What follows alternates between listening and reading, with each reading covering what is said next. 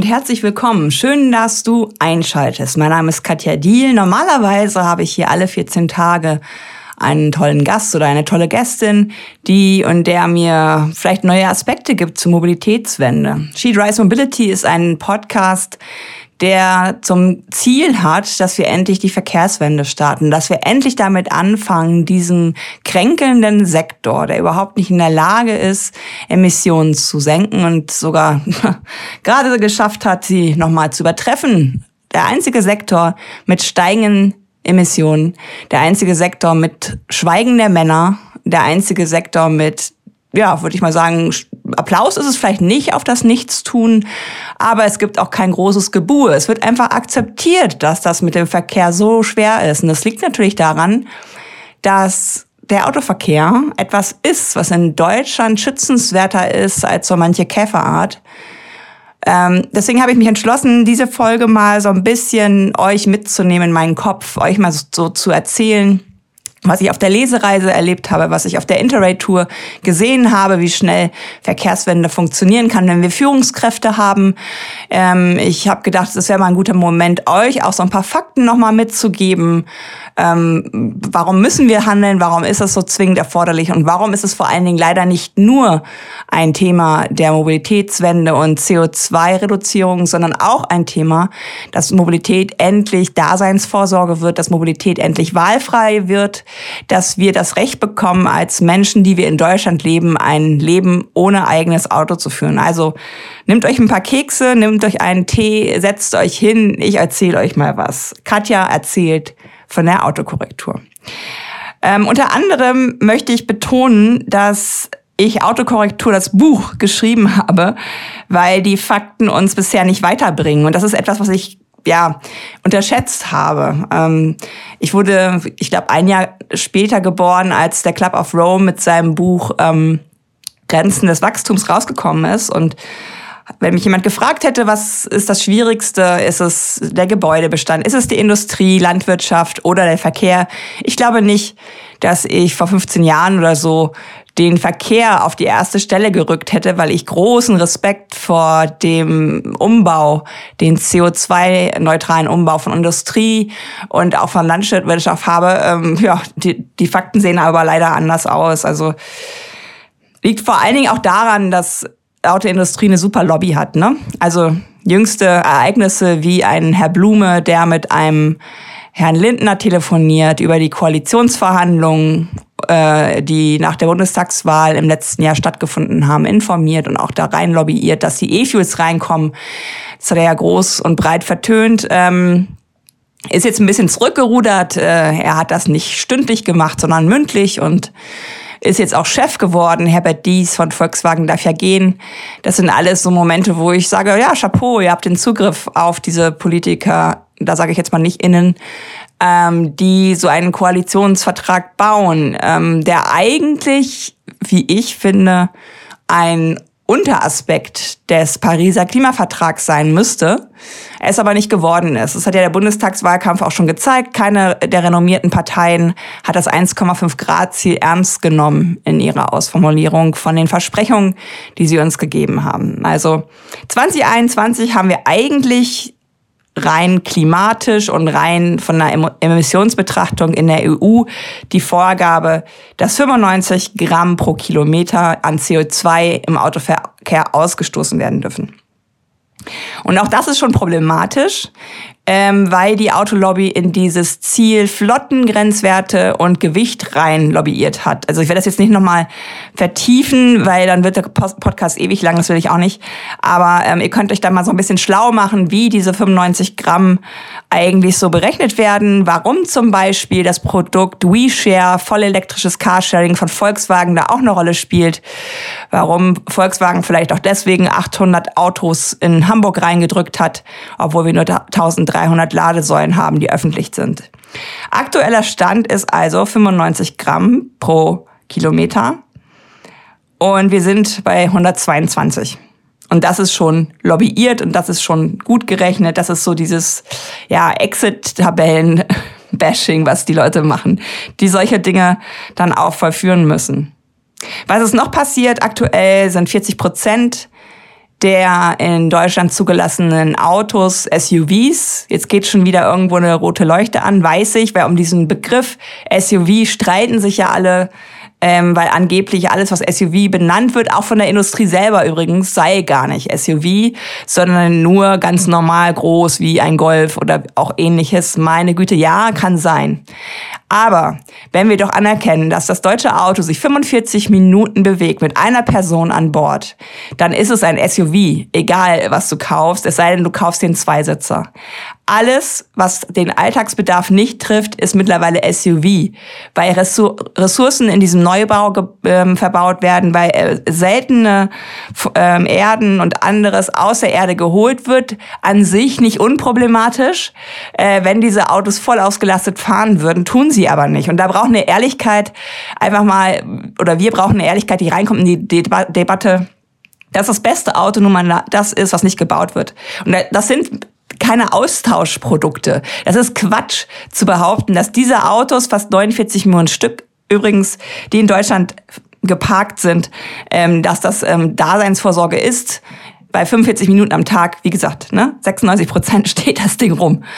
Ja, und dann gibt es einen Bundesverkehrsminister, Volker Wissing, der, glaube ich, ich denke mal, dass er es nicht gewusst hat, dass mittlerweile Social Media so viel Kraft entfalten kann, der bei einer ähm, Veranstaltung in Stuttgart bei der Friedrich-Naumann-Stiftung, einer FDP-nahen Stiftung, auf dem Podium saß und darüber berichtet hat, dass es ja mittlerweile Leute gäbe, die Bücher schreiben und behaupten, dass die Menschen zum Teil auch gegen ihren Willen ähm, im Auto säßen. Das könne ja gar nicht stimmen, weil die Zulassungszahlen ja sogar steigen. Also für Volker Wissing sind steigende steigende Zulassungszahlen ein Beweis von der Produktqualität Auto.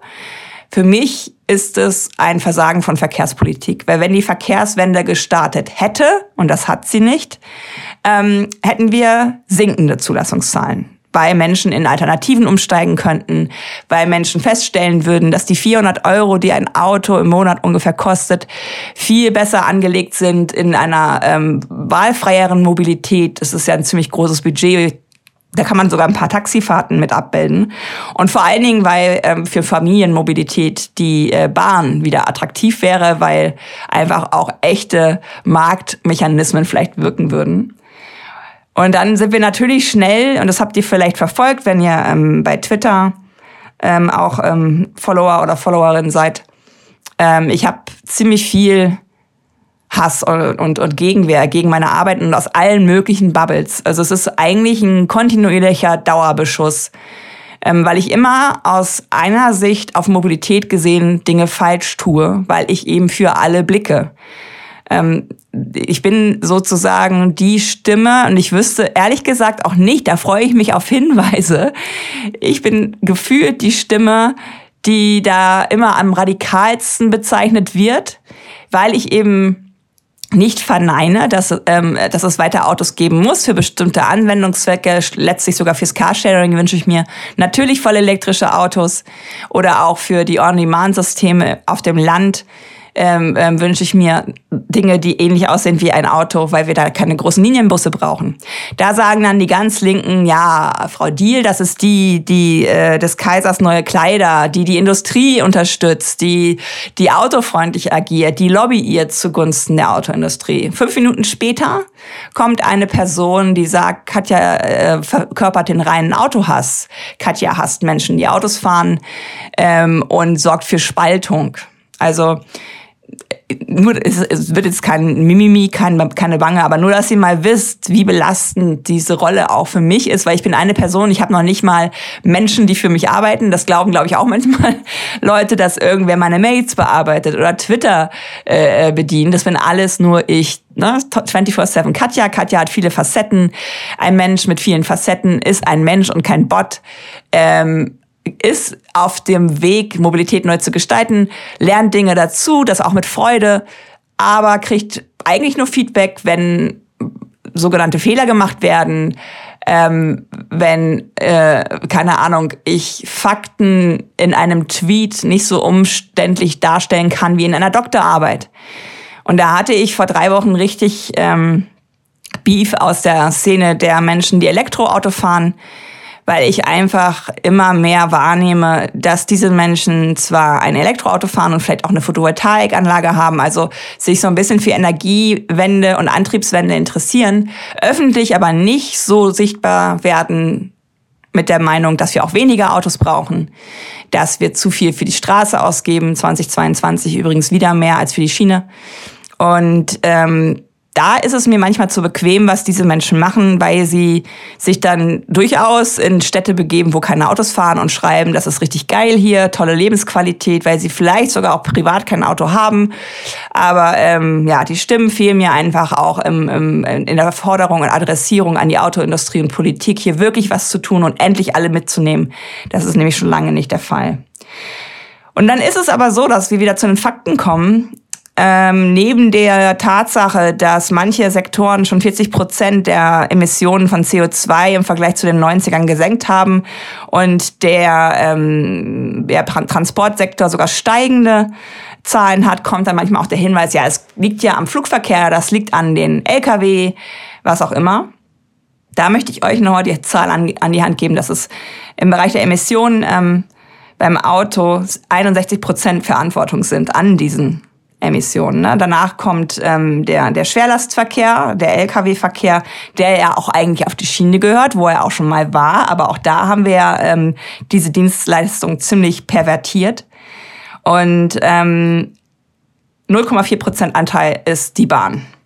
Also das zeigt, glaube ich, ziemlich deutlich, wo die Lösung ist und wo das Problem ja, Katja, aber wir müssen jetzt erstmal die Antriebswende schaffen. Katja, wenn du jetzt sagst, ähm, dass äh, Elektroautos auch kritisch zu betrachten sind, dann, dann bist du diejenige, die Diesel-Dieter dazu bringt, doch wieder einen Verbrenner zu kaufen. Ist das so?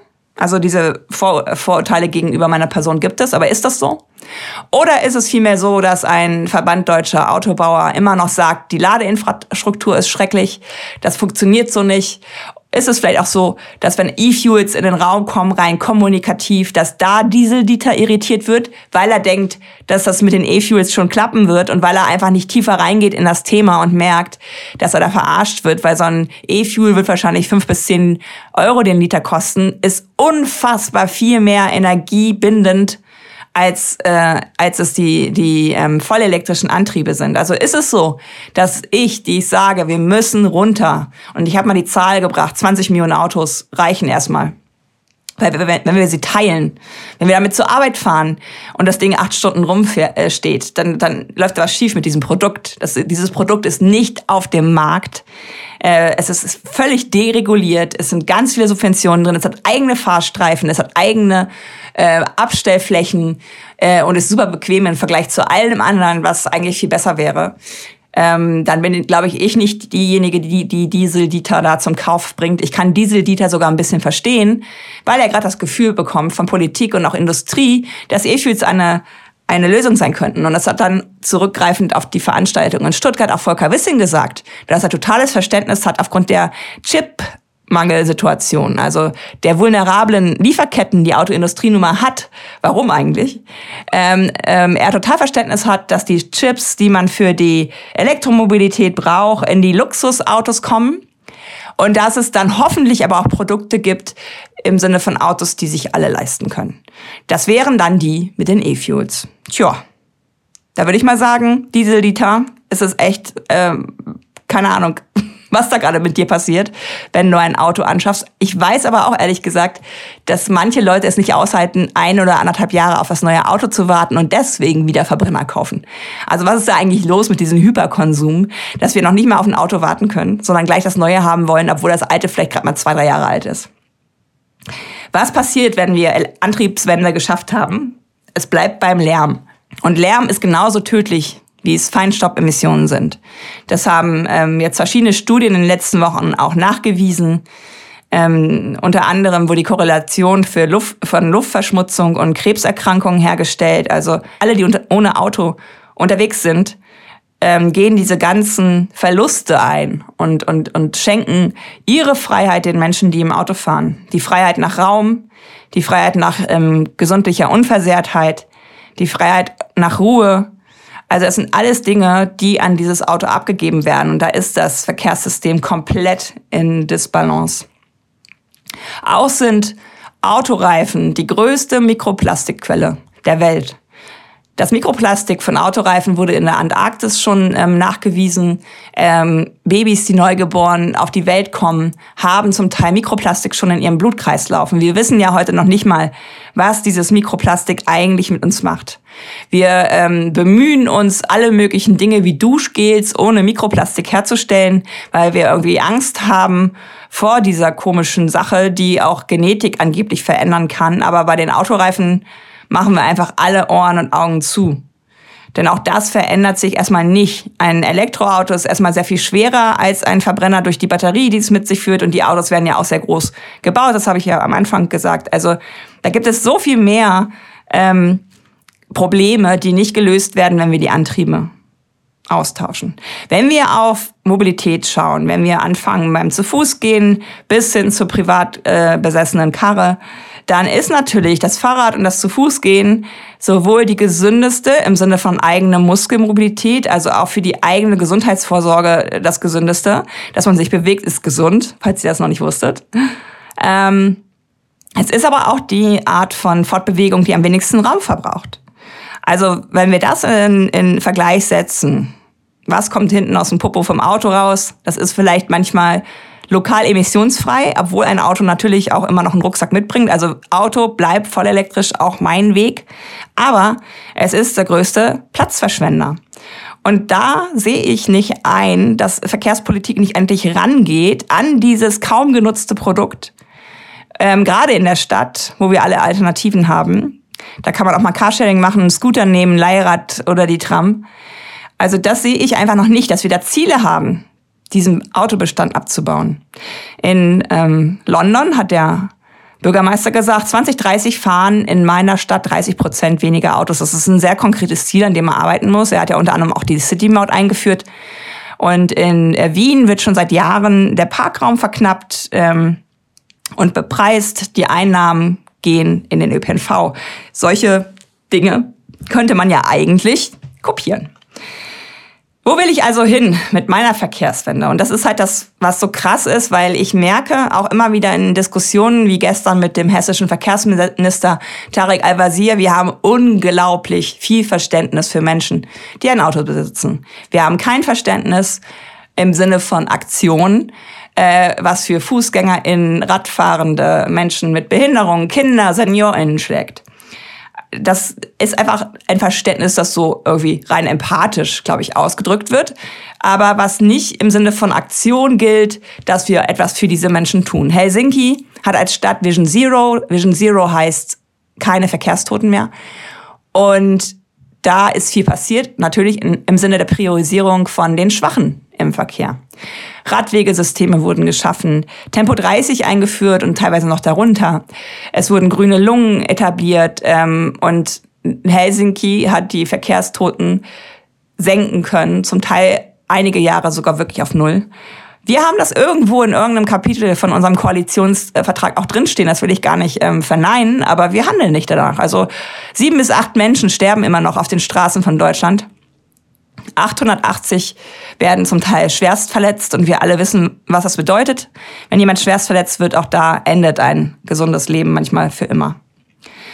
Ich will also hin in das, was ich erlebt habe auf der Interrail-Tour. Ich will hin in die 15 Minuten Stadt, das 15 Minuten, 15 Minuten Dorf. Ich will, dass Nahversorgung wieder an die Menschen ranrückt, dass sie manche Wege gar nicht mehr antreten müssen, dass die Dinge nicht mehr auf der grünen Wiese sind oder äh, nur noch im nächsten Stadtteil, sondern die Städte sollen so sein, dass sie viele kleine Dörfer haben und auch das Dorf auf dem ländlichen Raum soll wieder gesund sein, einen Dorfkern haben, der lebt, wo man sich begegnen kann, der autobefreit ist.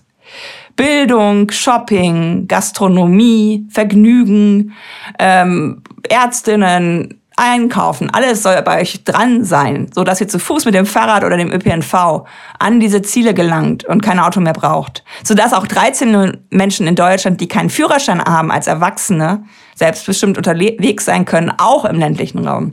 So dass 13 Millionen Kinder, die zu jung sind für einen Führerschein, selbstbestimmt unterwegs sein können. Das sind 26 Millionen Menschen für die wir aktuell nur die Lösung haben, kann dich nicht jemand fahren.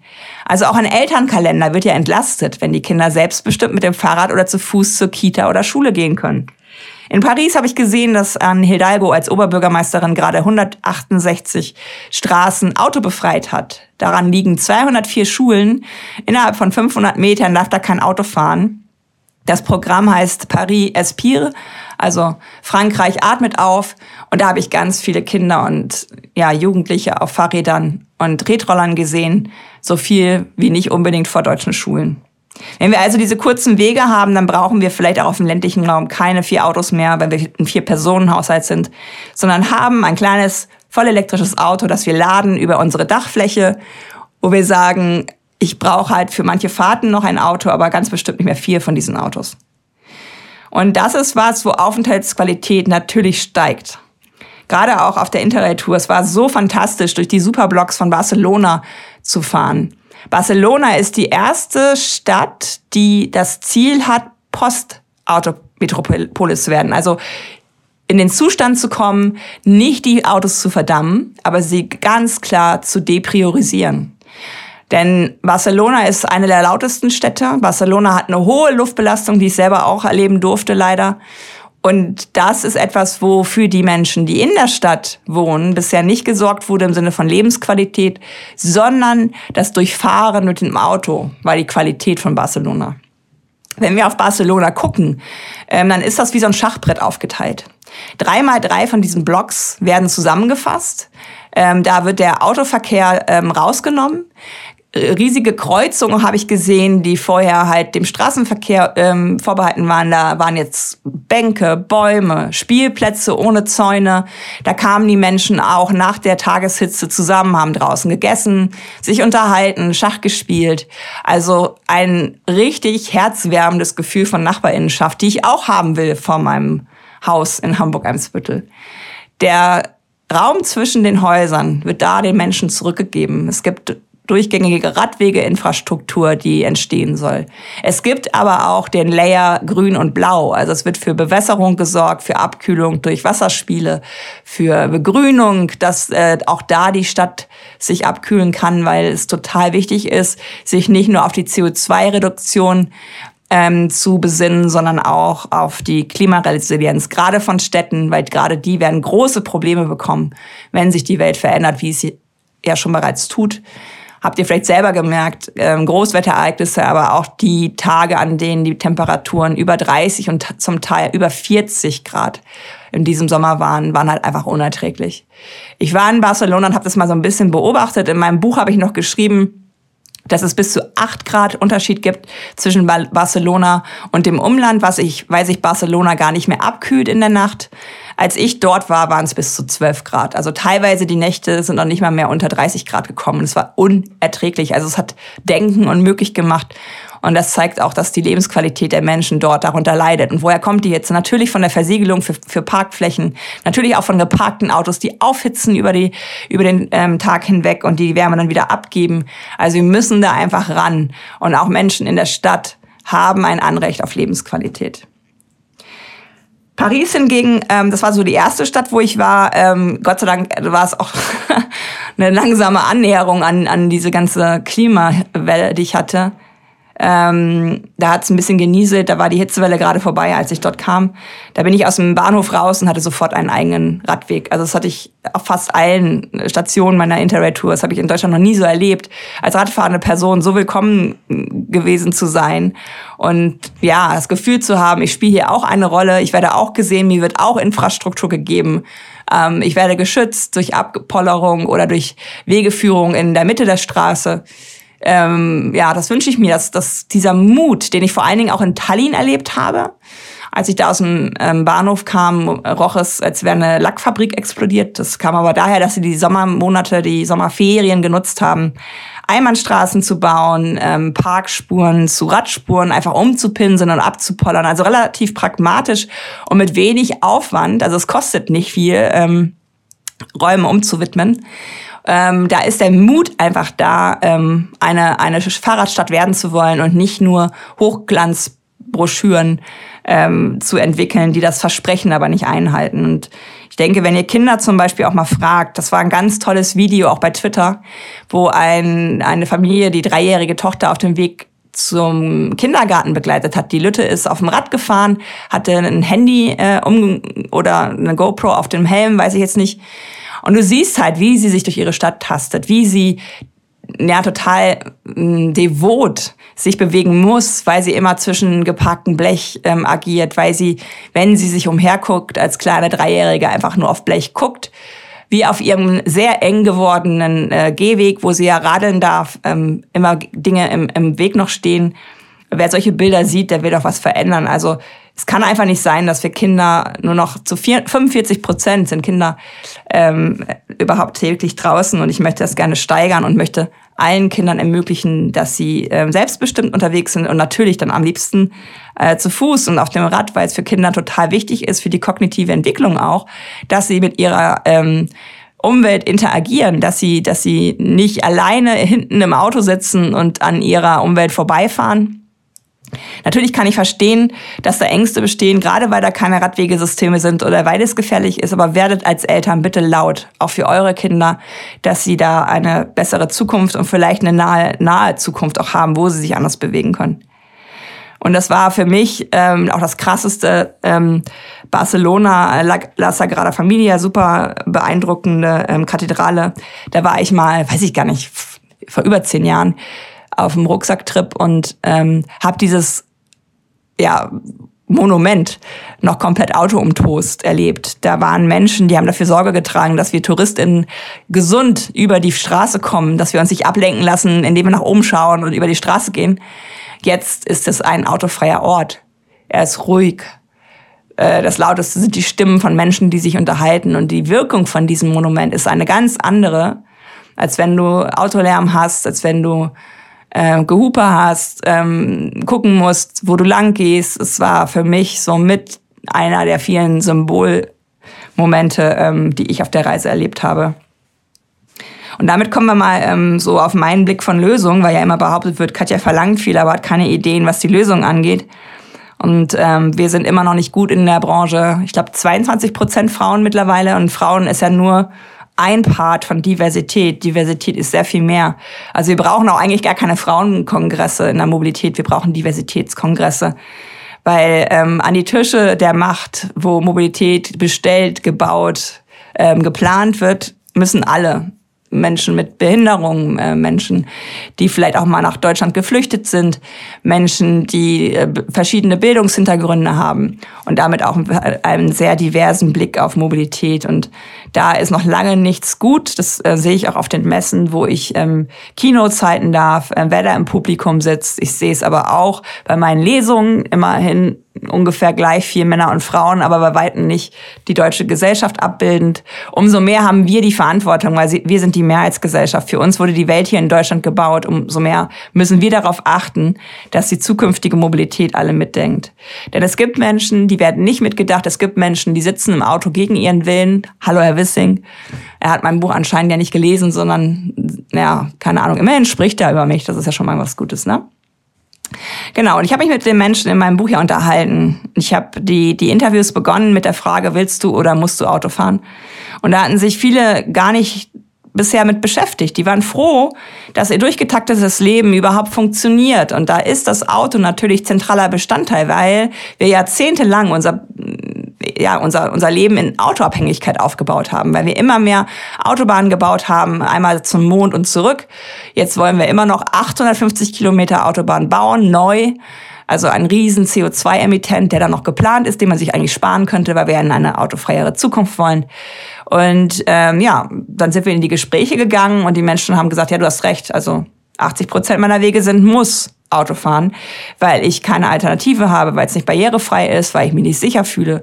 Lust zum Autofahren habe ich eigentlich nur, wenn es um Ausflüge geht. Da macht das richtig Spaß am Wochenende, wo ich nicht im Stau stehe oder wo ich mich freuen kann, ähm, Menschen zu besuchen.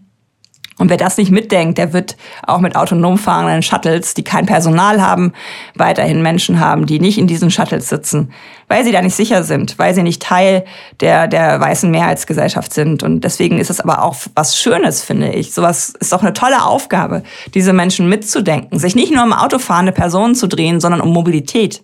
Auch die Gelder aus dem System Auto zu ziehen und zu einem äh, Mobilitätsbudget umzuwidmen, sodass ganz viel möglich wird, weil da wären ganz, ich glaube sogar dreistellige Milliarden äh, im, im Jahr frei, die wir nutzen können.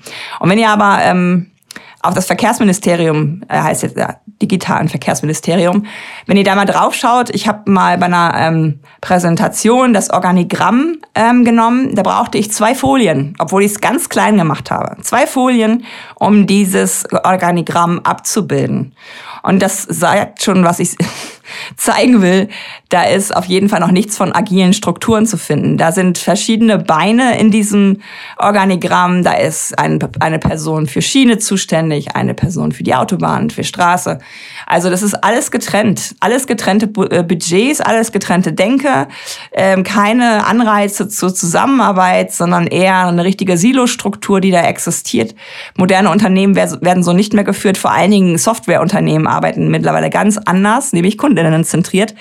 Äh, aber hier ist Verwaltung noch ähm, das äh, Maß aller Dinge und Ver Verwaltung, wenn da keine externen Impulse reinkommen oder man sich gegenseitig auch mal erzählt von Projekten, dann, dann macht das ja ein weiter so. Ne? Dann ist das etwas, was nicht Innovationen fördert und Innovationen ja, der neueste Smart wurde jetzt vorgestellt, ähm, ist auch wieder ein sehr großes Auto geworden, also ganz bestimmt nicht smart und klein. Der Mini ist mittlerweile ein Maxi. Ähm, und eigentlich brauchen wir den, den Pkw von Bertha Benz, einen Zweisitzer, der die erste Autofahrt gemacht hat. Das würde schon ausreichen, um die größte Alltagsmobilität in Deutschland ähm, abzubilden. Stattdessen bauen wir Cybertrucks und SUVs. Stattdessen bauen wir Dodge Rams und irgendwelche Geländewagen mit einer Leiter und einer Boje. Bereiten uns in Hamburg ein bis Büttel damit rumstehen, wahrscheinlich schon auf die Katastrophe vor. Wir beschäftigen uns mit Hyperloop und Flugtaxis, weil das ist ja noch in der, in der nicht so nahen Zukunft möglich. Aber was machen wir denn morgen? Und da ähm, ist auch natürlich ähm, wichtig, auf die Gender-Perspektive von Mobilität zu gucken. Das ist nämlich in der Pandemie noch schlimmer geworden. Wir haben schon erste äh, Schritte in die richtige Richtung gemacht. Es gibt Männer, die Kinder erziehen in der Ehe, aber sie sind immer noch in der, in der Minderheit. Und die Pandemie hat wieder dafür gesorgt, dass da gab es ja Homeschooling, da gab es äh, Pflege, äh, pflegende Personen, da haben vor allen Dingen Frauen ihre Arbeitszeit wieder reduziert und sie haben unsichtbar Care Work gemacht, weil diese Wege sind nicht Lohnerwerbswege, sie sind unbezahlt und deswegen gehen sie auch nicht in die Statistiken rein, die äh, modellieren, wie die ähm, Mobilität dafür auch gebaut wird. Und das ist ehrlich gesagt in allen Systemen nicht gut. Also auch im Radsystem, wo es keine äh, sichere Radwegeinfrastruktur gibt, aber auch im ÖPNV-System, wo meistens die innerstädtischen ähm, ÖPNV-Beziehungen sternförmig von einem Zentrum ausgehen, Carework ist aber Wegekette und nicht zur Arbeit und zurück, sondern raus aus dem Haus, Kind zur äh, Kita bringen, dann noch was einkaufen, zur Arbeit, zur pflegenden Oma, Kind abholen und zurück. Und da brauchen wir diese Diversität, um gute Mobilität der Zukunft zu bauen, und zwar schon morgen. Und wir brauchen Geld. Kein, kein Geheimnis, ne? Ähm, Investitionen in Infrastruktur sind wichtig und ich habe schon gesagt, 2019 äh, war es zum Beispiel in Deutschland so, 58 Prozent, glaube ich, ging in die Straße, der Rest in die Schiene. Während andere Länder, die vorne sind, die uns schon längst überholt haben, auch weil sie Nachtzugsysteme haben, wie Österreich, da gehen 67 Prozent und noch mehr jetzt, also es ist gesteigert worden in die Schiene. Und auch in den Radverkehr, die, ähm, die ähm, Städte, die gut sind im Radverkehr, die machen pro Person das, ich weiß nicht wie vielfache der deutschen Städte. Utrecht und Kopenhagen liegen da ganz vorne in Europa. Und das merkt man natürlich auch, dass ähm, wenn Investitionen in Radverkehr und in sichere Systeme kommen, dass du auch diese Systeme erntest. Und die wären mir tatsächlich auch sehr wichtig im ländlichen Raum. Ähm, das 9-Euro-Ticket hat gezeigt, dass Menschen sich auf den Weg machen, wenn es eine Flatrate gibt, zu einem guten Preis. Ähm, und die ländlichen Räume haben gemerkt, dass mehr Touristinnen gekommen sind. Gerade weil die Nahmobilität nicht so teuer ist, also zumindest drei Monate, ähm, haben Menschen auch Ziele in ihrer eigenen Umgebung mal erkundet, weil die Bahn dafür sonst zu teuer ist. Und Ich fand es schade, dass schon vor Beginn dieses, dieser Maßnahme ähm, abgewunken wurde, dass es weiter auch laufen würde. Ich glaube, es, wenn man richtig politischen Willen hätte, dann wäre das möglich gewesen. Wenn es jetzt Richtung 29 Euro gehen sollte, das haben mir schon Menschen, die in Armut leben, gespiegelt, dann geht nichts mehr bei denen, weil viermal 29 Euro bei einer vierköpfigen Familie ist schon ein ganz anderer Batzen als es viermal neun Euro gewesen sind. Und das hat es auch gezeigt im ländlichen Raum, dass da auch Möglichkeiten bestehen, die auch über den Preis laufen. Also die Steigerung des touristischen Verkehrs kam ja nicht von ungefähr, sondern weil da halt schon ähm, Beziehungen äh, im ÖPNV bestehen, die genutzt werden können. Und ich sehe den ländlichen Raum manchmal sogar als Raum, der vielleicht schneller sich entwickeln kann, als es die Stadt tut, wo wir sehr verwöhnt sind und immer noch umsonst parken können und so viele Möglichkeiten hätten, es anders abzubilden, aber einfach nicht irritiert werden, weil Parken immer noch viel zu billig ist und ich bis vor meine Tür fahren kann. Im ländlichen Raum sehe ich erstens, dass sich Arbeitswelten verändern. 60 Prozent der ähm, Arbeitsplätze sind mittlerweile mobil abbildbar, laut WZB Berlin. Und da Coworking im ländlichen Raum zu machen, wo auch gleich eine Nahversorgung vielleicht installiert wird, eine kleine Bank, eine kleine Post, eine kleine Apotheke, ich weiß es nicht, ähm, Nahrungsmittel des täglichen Bedarfs angeboten werden, also solche Zentren zu errichten, vielleicht zusammen mit Banken ähm, und anderen, die sich da schon wieder entfernt haben, zurückzukommen, äh, weil ich glaube, wir unterschätzen manchmal bei allem Digitalisierungswillen, wie sehr Menschen auch Lust auf andere Menschen dann doch haben, wie sehr sie es mögen, vielleicht auch weil sie alt sind und alleine leben, diese Wege anzutreten, wo man auch mal einfach mit Menschen sich wieder unterhalten kann, begegnen kann. Auch große Kraft sehe ich tatsächlich in den Taxiunternehmen des ländlichen Raumes. Die könnten nämlich den Fahrzeugpark, den sie haben, in die Systeme des ÖPNV-Unternehmens vor Ort speisen. Da braucht es nur ein Tablet äh, im Taxi, wenn zum Beispiel die Dialysefahrten und Gesundheitsfahrten abgegolten sind, das ist ja so, denke ich mal, so ein bisschen die, die, die, das Kerngeschäft auch im ländlichen Raum, da halt dieses ähm, Tablet anzustellen und sich als Teil des ÖPNVs zu bewegen, indem man on-demand äh, Rufbusse, die natürlich auch immer noch per Telefon äh, bestellt werden können. Ähm, und man setzt sich in dieses Fahrzeug, teilt sich Wege mit Menschen, die denselben Weg auch äh, fahren wollen und kommt zur nächsten Haltestelle, zum Ortszentrum, zum Bahnhof. Und vielleicht sind es sogar auch E-Scooter und Leihräder, die wir dort installieren. Je nach Größe der Orte kann das eine Lösung sein, um zum Bahnhof zu kommen, um auf das, ähm, ich sage jetzt mal, Massentransportsystem einen Zugriff zu haben, weil die äh, nächste Haltestelle vielleicht zu weit weg ist oder zu wenig oft bedient wird. Ich würde mal schätzen, mit so einem Scooter macht man durchaus drei Kilometer, mit dem Leihrad vielleicht fünf. Ähm, und das äh, ist etwas, was ich morgens hinnehme und abends zurück. Denn wir können nicht alle unsere Räder und Scooter in den, in den, äh, in den Zug nehmen. Das ist unmöglich aufgrund des äh, Platzes, den wir nur haben. Aber das sind so Momente, da würde ich mein Steuergeld super gerne drin sehen. Denn diese Fahrzeuge sind von, von Beginn an barrierefrei. Ähm, die Haltestellen kannst du virtuell festlegen. Da braucht es keine Baumaßnahmen, taktilen Leitsysteme, Aufzüge, whatever. Sondern du hast ein virtuell hinterlegtes Haltestellensystem, Dein Handy kann erkennen, wo du bist und schlägt dir vor, ähm, ja, vielleicht 200 Meter dich zu bewegen zu diesem virtuellen Haltepunkt. Und dann wirst du aufgenommen. Und diese Fahrzeuge können von Beginn an mit einer Rampe sein oder halt das sogenannte London-Taxi, was ja auch teilelektrisch bis elektrisch fahren kann. Leider gibt's meiner Kenntnis nach immer noch keinen deutschen Fahrzeughersteller, der in dieser Richtung denkt. Moja in, in Hamburg fährt immer noch äh, nicht barrierefrei und das schon seit Jahren eine Unmöglichkeit. Moja ist aber auch nicht integriert in, in das Verkehrssystem. Das wäre mir super wichtig, dass wir ähm, da auch unabhängig werden von Konzernen, die gerne das Fahrzeug bauen können. Das möchte ich auch gerne mit deutschen Fahrzeugherstellern machen, dass sie in diese Lücke stoßen, die meiner Meinung nach auch einen Weltmarkt bietet. Aber da, dass sie den Service anbieten, will ich nicht weil dann kommt es zu dem, was wir heute schon haben. Da wird es nur in Städten angeboten, da wo die Menschen bestimmte Preise zahlen können und der ländliche Raum wird wieder vergessen. Und das ist so für mich nochmal der Wrap-up zur aktuellen Situation, die ich durch Lesereise und Vorträge ähm, gerade so erlebe. Ähm, ihr habt es am Anfang gemerkt, es ist nicht leicht. Manchmal, an manchen Tagen bin ich ganz schön müde, ähm, weil die Gegenwehr halt so umfänglich ist und weil auch viele perfide Methoden da manchmal greifen, aber ich bin immer noch hier.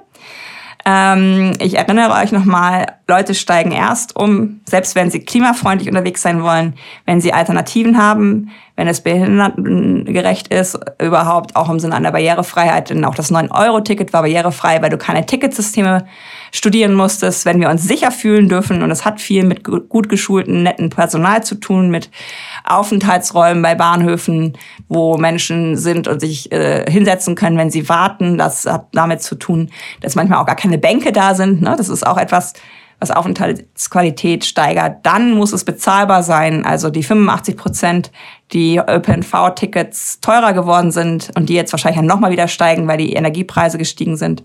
Ähm, das ist eine ganz andere Entwicklung als bei den Preisen vom Pkw. So ungefähr 30 Prozent, wenn ich das richtig in Erinnerung habe, sind die gestiegen.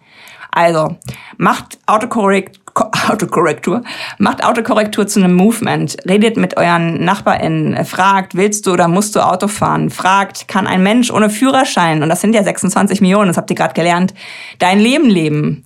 Sodass diese Menschen vielleicht selbst nichts ändern, weil sie die Kraft dazu nicht haben, ihre eigene Bequemlichkeit auch mal zu überwinden oder weil sie halt keine Alternativen haben. Wenn ihr im ländlichen Raum seid, werdet laut. Unterstützt mich dabei, dass ich den ländlichen Raum mobil machen möchte. Ich freue mich ähm, auf euren Support und wünsche euch jetzt noch noch einen schönen Tag. Empfiehlt den Podcast gerne weiter.